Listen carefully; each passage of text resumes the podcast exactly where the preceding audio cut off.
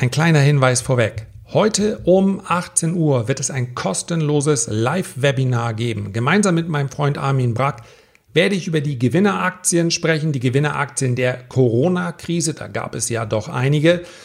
Es gibt mehr als einen Wert, der in den letzten Wochen ein neues Allzeithoch erreicht hat. Ob diese Aktien jetzt noch kaufenswert sind, ob man vielleicht auch mal aussteigen und Gewinne mitnehmen sollte, werden wir in diesem Webinar klären.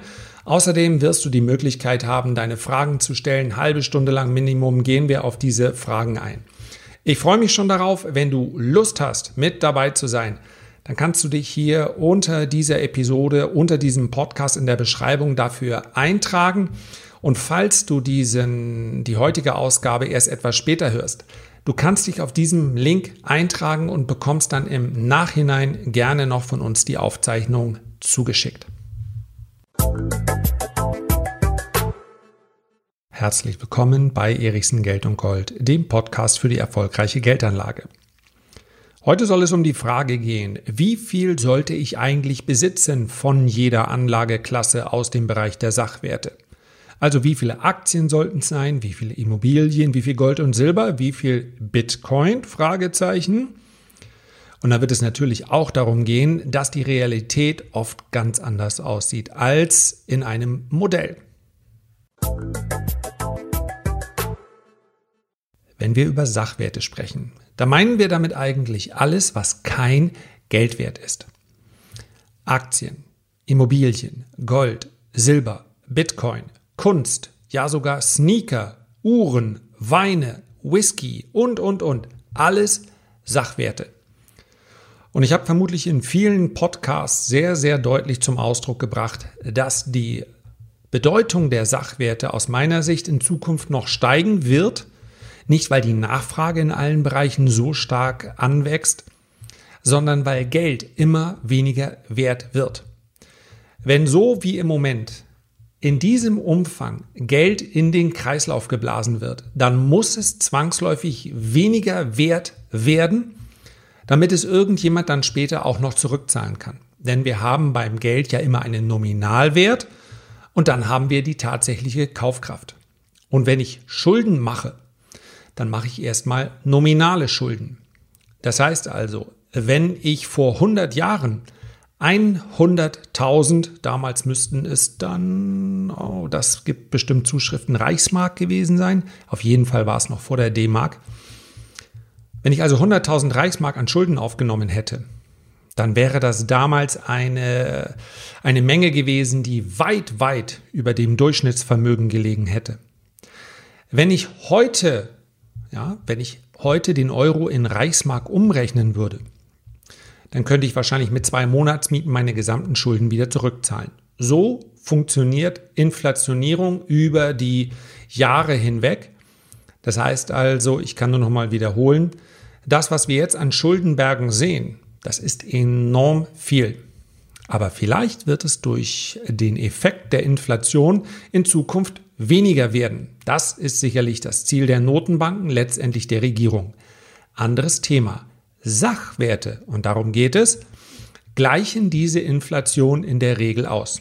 In unterschiedlichen Geschwindigkeiten und in unterschiedlichen Zyklen. Das heißt also, man kann nicht eins zu eins sagen, eine Immobilie wird immer die Inflation Tag für Tag ausgleichen, Quartal für Quartal. Warum?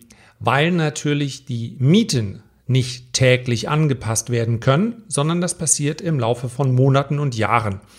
Und deswegen gibt es beispielsweise im Bereich der Immobilien auch meistens am Anfang, wenn die Inflation stark steigt, erstmal so einen kleinen Einbruch der Preise, weil sie natürlich unattraktiver werden. So, das ist vorübergehend, das ist im Laufe der Zeit wird das ausgeglichen. Auch im Bereich der Aktien ist dieser Ausgleich der Inflation einer, der unterschiedlich schnell stattfindet. Wenn wir über Konsumaktien sprechen, wie Unilever, Procter Gamble und, und, und, die können ihre Preise sehr, sehr schnell anpassen. Teilweise sogar täglich. Das heißt, die können auf eine höhere Inflation, auf höhere, ein höheres Preisniveau, welches ja dann schließlich auch beim Einkauf der Zutaten ähm, besteht, sehr viel schneller reagieren. Bei Kunst hängt es sehr davon ab, wie ist gerade die Stimmung, Bei Gold und Silber sagt man auch, dass es einen sehr, eine sehr, sehr schnelle Reaktion gibt. So. Und jetzt könnte ich natürlich dahergehen und vermutlich erwarten die meisten, dass ich die Aktien in dem Modell, welches ich gleich aufstelle, deutlich übergewichte. Aufgrund der Rendite, die Aktien erzielt haben. Wenn ich mich jetzt aber hinstellen würde und sage, okay, nimm doch 5% in Bitcoin, 7 bis 15% in Gold und dann vielleicht 70% oder 60% in Aktien und den Rest in Immobilien, dann weiß ich, dass ich damit auch an der Realität vorbeirede. Denn es hängt ganz maßgeblich davon ab, wie ist mein Lebensmodell überhaupt aufgebaut. Das heißt also, jemand, der beispielsweise als Selbstständiger sein Leben lang nicht in die Rentenkasse einbezahlt hat, der muss dementsprechend seine Altersvorsorge auch anders strukturieren als jemand, der sicher sagen kann, jawohl, diese zweieinhalbtausend oder zweitausend oder dreitausend Euro, wenn er alle Punkte zusammen hat, die bekomme ich als Rente. Oder wer vielleicht im Staatsdienst unterwegs ist, eine Pension bekommt, die noch höher ist. Oder wer betriebliche Renten bekommt. Wer so herangeht, kann natürlich schon mal sagen, okay, diesen Sockelbetrag habe ich. Für mich ist es also nicht ganz so wichtig, dass ich regelmäßige Einkünfte habe. Warum sind Immobilien für die meisten Selbstständigen so attraktiv? Weil sie letztendlich monatliche Zahlungen versprechen. Und statt Rente bekomme ich dann Mieten, wenn ich frühzeitig angefangen habe, Immobilien zu kaufen. Das funktioniert natürlich auch mit Dividenden, keine Frage. Aber Dividenden kommen halt nicht monatlich und man sollte garantiert, auch wenn es dementsprechende Blogs, Artikel immer mal wieder gibt, man sollte ganz sicherlich nicht die Auswahl der Aktien davon abhängig machen, in welchem Monat sie jetzt Dividenden ausschütten. Und ich weiß, es klingt auch wahnsinnig attraktiv und ist im Marketing auch ganz interessant zu sagen, wir kaufen jetzt diese Aktie, da bekommen wir monatlich eine Dividende, Dividende der neue Zins. Unterm Strich ist es wurscht. Die Qualität des Unternehmens sollte stimmen, das Dividendenwachstum sollte stimmen, die Dividende sollte möglichst sicher sein und zwar durch alle konjunkturelle Zyklen hindurch und, und, und. Wann die Dividende ausgeschüttet wird, ist nicht so entscheidend. So erwachsen sind wir ja hoffentlich, dass wir sagen können, okay, es ist nicht wie beim Überraschungsei, wenn ich sie jetzt aufmache, dann habe ich nur eins, wenn ich etwas länger warten darf, dann habe ich zwei. Dieser Test, der funktioniert ja bei kleinen Kindern also das sofort haben wollen, wird dann letztendlich bestraft. Ja, aber wir wissen ja, dass wir unser Geld möglicherweise einteilen müssen. Das haben wir im Laufe unseres Lebens gemerkt. Und der ein oder andere hat vielleicht auch schon mal gespürt, vielleicht zu Studentenzeiten oder davor, wie es ist, wenn der Monat schon vorbei, nein, andersrum, wenn der Monat noch nicht vorbei, aber das Geld schon alle ist. Wünsche ich natürlich keinem, aber ähm, das ist eine Erfahrung, die vielleicht gar nicht mal so verkehrt ist. Wichtig aus meiner Sicht ist, dass man sein Vermögen in Sachwerten diversifiziert. Wie man es diversifiziert, hängt davon ab, welche Risikoneigung man hat. Es hängt davon ab, wie ist das eigene Leben aufgebaut. Das heißt also, was plane ich, wann möchte ich in Rente gehen, wie viel möchte ich dann haben. Denn selbstverständlich, und das muss ich auch mal an dieser Stelle sagen, spricht auch nichts gegen den Konsum heute. Bei der gesamten Geldanlage dürfen wir das nicht vergessen. Immer das Planen von morgen, das ist sicherlich, das habe ich, gibt es das Adjektiv Deutsch? Das gibt es auf jeden Fall, aber passt eigentlich nicht zur Geldanlage. Ihr wisst, was ich meine. Also es ist eine sehr penible, eine sehr deutsche Herangehensweise zu sagen, ich möchte gerne mein Leben in 20 Jahren so und so sehen. Dabei wissen wir doch alle, es gäbe so viele Unwägbarkeiten, die uns da erreichen können. Und manchmal machen diese Unwägbarkeiten das Leben ja auch erst spannend. So eine grobe Richtung ist sicherlich nicht verkehrt. Und heute alles auszugeben, weil man sagt, naja, vielleicht werde ich morgen vom Zug überfahren, das ist sicherlich auch nicht der richtige Weg. Sich aber heute jeglichen Konsum vorzuenthalten, wenn man ihn denn gerne tätigen würde. Ja, auch ich hatte meine Phase, wo es unbedingt mal ein Auto mit keine Ahnung, 400 oder 500 PS sein musste, habe ich in Anführungszeichen überwunden. Ich gönne es aber jedem, wenn er sagt, ich möchte das einfach mal haben. Wenn das wirtschaftlich verkraftbar ist, sei es drum. Immer noch schlauer, als sich sein ganzes Leben lang damit rumzuplagen, wie kann ich mir das nächstgrößere Auto finanzieren oder oder. Dann lieber mal machen und dann sagen, ist gut, Hatte ich und habe an der Ampel gemerkt, so viel freundlicher gucken mich die Leute jetzt auch nicht an. Im Gegenteil. Also, jeder soll das selber entscheiden. Aber klar ist, es gibt mehr als nur finanzielle und materielle Werte. Und diese Werte, die uns dieses Leben geben kann, indem wir Dinge auch erleben, indem wir reisen, indem wir Erfahrungen machen, sind unter dem Strich viel, viel wichtiger, als ich in all meinen Podcasts, in all meinen Videos beschreiben könnte. Es geht mir um die Geldanlage, aber Geldanlage ist nicht das Wichtigste im Leben. Musste ich mal für zwei Minuten loswerden. Geldanlage schafft es aber, einen in die Situation zu versetzen, dass man die Dinge auch wirklich genießen kann, weil wenn man diese Erfahrung gemacht hat, diese Reise gemacht hat, diese, ja, vielleicht diese Kreuzfahrt, schlechtes Beispiel im Moment, dass man dann zurückkommt und sagt, okay, ja, jetzt muss ich aber dennoch nicht auf Butter und Brot verzichten, sondern es kann jetzt weitergehen und meine Zukunft sieht einigermaßen geordnet aus. Und jetzt möchte ich dazu darauf ganz bewusst eingehen, dass meine Aufteilung auch nicht wie in einem Modell ausschaut.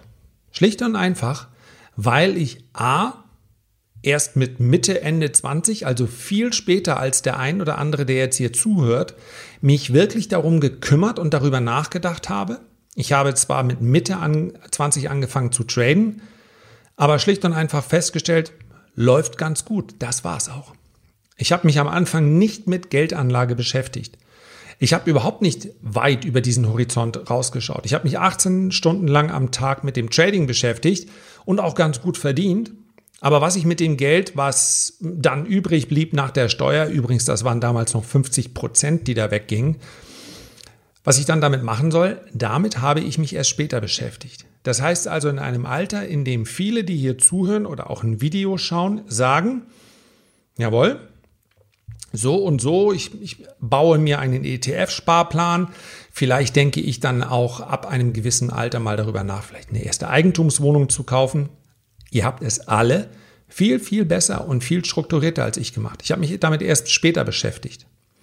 Vielleicht geht es anderen auch so. Und dadurch hat sich meine Art der Anlage dann anders entwickelt als jemand, der früher damit beginnt. Deswegen klare Empfehlung, so früh wie möglich irgendwie einen ETF-Sparplan beginnen. Warum? Weil man dann ein Gefühl dafür bekommt, dass man einen Teil, das könnten zum Beispiel 10% des monatlichen Einkommens, also dessen, was übrig bleibt, ja, das könnten zum Beispiel diese 10% sein, einen Teil weglegen muss. Und wenn man sich daran gewöhnt hat, dann macht das auch gar nicht mehr, äh, dann macht das einem nicht mehr so viel aus. Ja, das ist wie eine Steuer, die dann weggeht. Die 10%, die sind für später. Meinen Kindern habe ich das so erklärt. Ja, mein Vater ist Diplompsychologe, meine Mutter Diplom-Sozialpädagogin. ich hoffe, das hören Sie jetzt nicht. Aber äh, ja, die haben mit mir über sowas auch nicht gesprochen. Deswegen spreche ich ja heute mit euch. Also, einfach mit der Geldanlage beginnen, um ein Gefühl dafür zu bekommen. Und bei mir war es eben so, ich habe getradet und dann irgendwann habe ich bemerkt, ja, da bleibt einiges übrig. Und was ich auch bemerkt habe, ist, dass ich äh, ganz sicherlich keine Rente bekommen werde. Ja, ich habe ja für zweieinhalb Jahre in so einem dualen System eine Ausbildung gemacht. Das heißt, ich war ja Angestellter und ich bekomme natürlich auch dann diesen, diesen Rentenbescheid. Nur dass bei mir draufsteht, dass ich die Jahre noch nicht erreicht habe und jetzt auch nicht mehr erreichen werde. Und damit bekomme ich dann, ich weiß gar nicht, quartalsweise, halbjährlich, schwarz auf weiß vom Staat bekommst du gar nichts. Null Komma nada. Musst du dich selber drum kümmern. Und das war tatsächlich, tja, hätte mal YouTube gegeben oder Podcast. Das war tatsächlich bei mir so ein bisschen der Weckruf, dass ich gesagt habe, okay, da muss ich was machen. Und dann habe ich eben nicht in kleinen Schritten angefangen. Dann habe ich eine Immobilie gekauft. Und das meine ich. Damit war ich aus dem Modell, wie ich es beschrieben habe, sofort raus. Denn eine Immobilie kaufe ich natürlich nicht monatlich in Raten, sondern die kaufe ich en bloc und sofort war dann zumindest zu diesem Zeitpunkt, nachdem ich zwei Jahre lang Geld verdient habe, sofort war meine Anlage, meine Geldanlage in Immobilien übergewichtet. Konnte ich mich gar nicht gegen wehren, konnte ich nicht verhindern. Und dann habe ich zu diesem Zeitpunkt natürlich auch begonnen, Gold und Silber zu kaufen. Das war so Anfang 2000. Zwischen 2000 und 2005 habe ich Gold und Silber gekauft. Damals für, hat das rund drei oder vier Prozent meines Vermögens ausgemacht. Und heute ist das mitgewachsen. Ich habe gar kein Gold und Silber seitdem mehr gekauft. Aber heute sind es ja, knapp 16, irgendwas zwischen 15 und 17 Prozent. Warum? Naja, weil Gold und Silber seit dem Jahr 2000 und äh, zwischen 2000 und 2005, also diesem Kaufzeitraum, einfach deutlich gestiegen sind. Und damit bin ich jetzt ziemlich genau bei den 7 bis 15 Prozent, die ich schon mal empfohlen habe, aber mehr oder weniger zufällig, weil es sich so entwickelt hat. Bitcoin kam erst deutlich später, möchte ich heute gar nicht so sehr darauf eingehen. Ich weiß, dass einige höher gewichtet sind im Bitcoin. Für mich ist das dann schon der Bereich der Spekulation. Aber ich äh, ordne es trotzdem dem Sachwert zu, weil Bitcoin, weil Kryptowährungen in ihrer Menge ja begrenzt sind. Werde ich aber eher noch mal einen eigenen Bitcoin beziehungsweise einen eigenen Podcast, eine eigene Episode drüber machen. Schlicht und einfach, weil es ein Thema ist, was so mm, an der Grenze ist. Ja, wir haben bei den meisten Sachwerten ja eine Verwendung für diese Sachwerte. Gold mag auch überwiegend durch die, den Wert, den man ihm zuspricht, mm, überhaupt für uns so interessant sein. Das, insofern ist es vergleichbar mit Bitcoin, aber es hat zumindest ja auch einen, eine Verwendung in der Schmuckindustrie, begegnet uns im Alltag immer wieder und, und, und. Das ist bei Bitcoin ja noch nicht der Fall.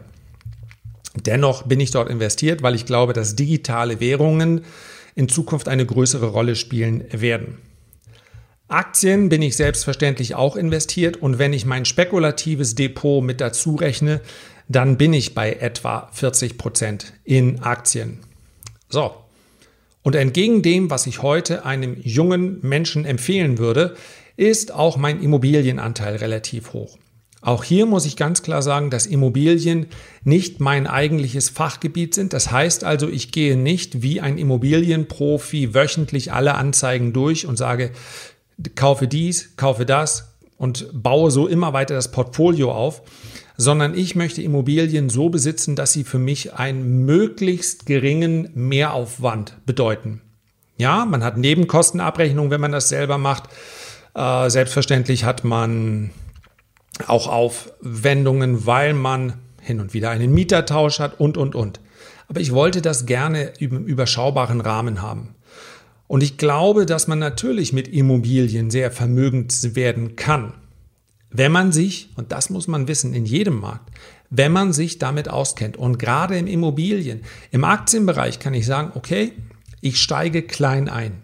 Ich diversifiziere auf 15, auf 17, vielleicht auf 20 Werte, je nach Größe des Portfolios. Ja. Bei den meisten reichen ganz sicher mm, zwischen 15 und 17, wenn sie in Einzelwerte investiert sind. Bei ETFs reichen drei oder vier, haben wir schon drüber gesprochen. Bei Immobilien ist das so einfach nicht möglich. Mal eben ein Portfolio aus 15 verschiedenen Objekten aufbauen. Und ich kann auch wirklich nicht mitgehen mit den zahlreichen Videos, die derzeit kursieren, teilweise auch als Werbung vor den YouTube-Videos. Ich habe da leider keinen Einfluss drauf, wo es dann heißt, werde auch du zum Immobilienmillionär mit 26.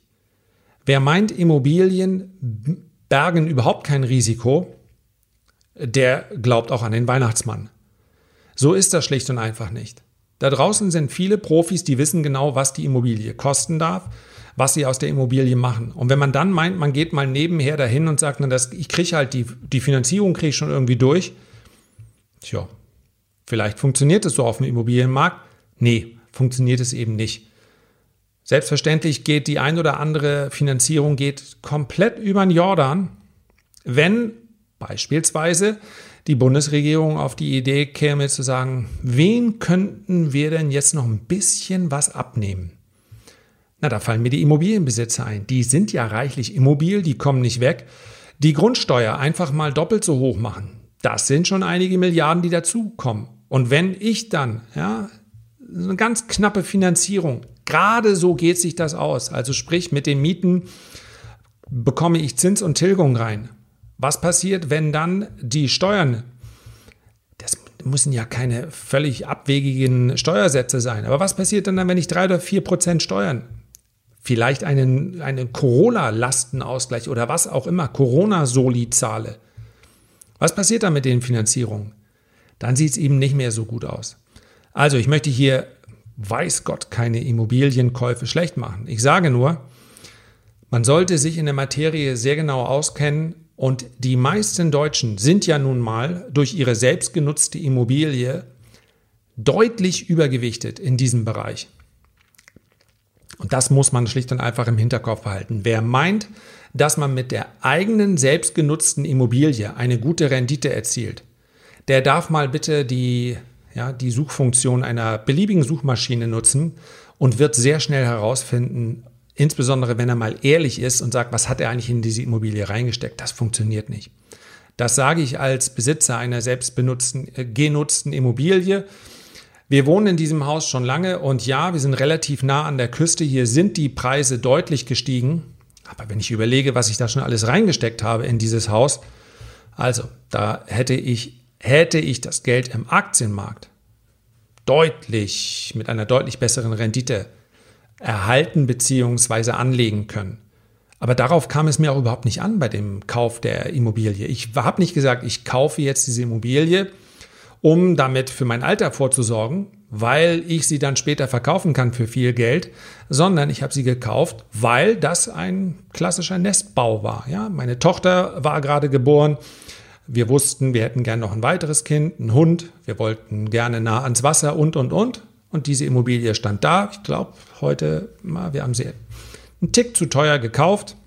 Ist jetzt auch schon 20 Jahre her.